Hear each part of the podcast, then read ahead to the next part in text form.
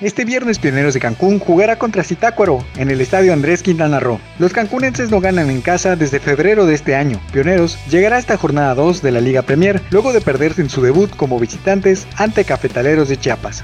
En otras noticias, el piloto mexicano Sergio Pérez acusó que la escudería Racing Point le ha ocultado información. Desde que salió el fichaje de Sebastian Vettel, algunas personas dentro del equipo tienden a esconder cosas, reprochó el mexicano, quien se prepara para el Gran Premio de Rusia.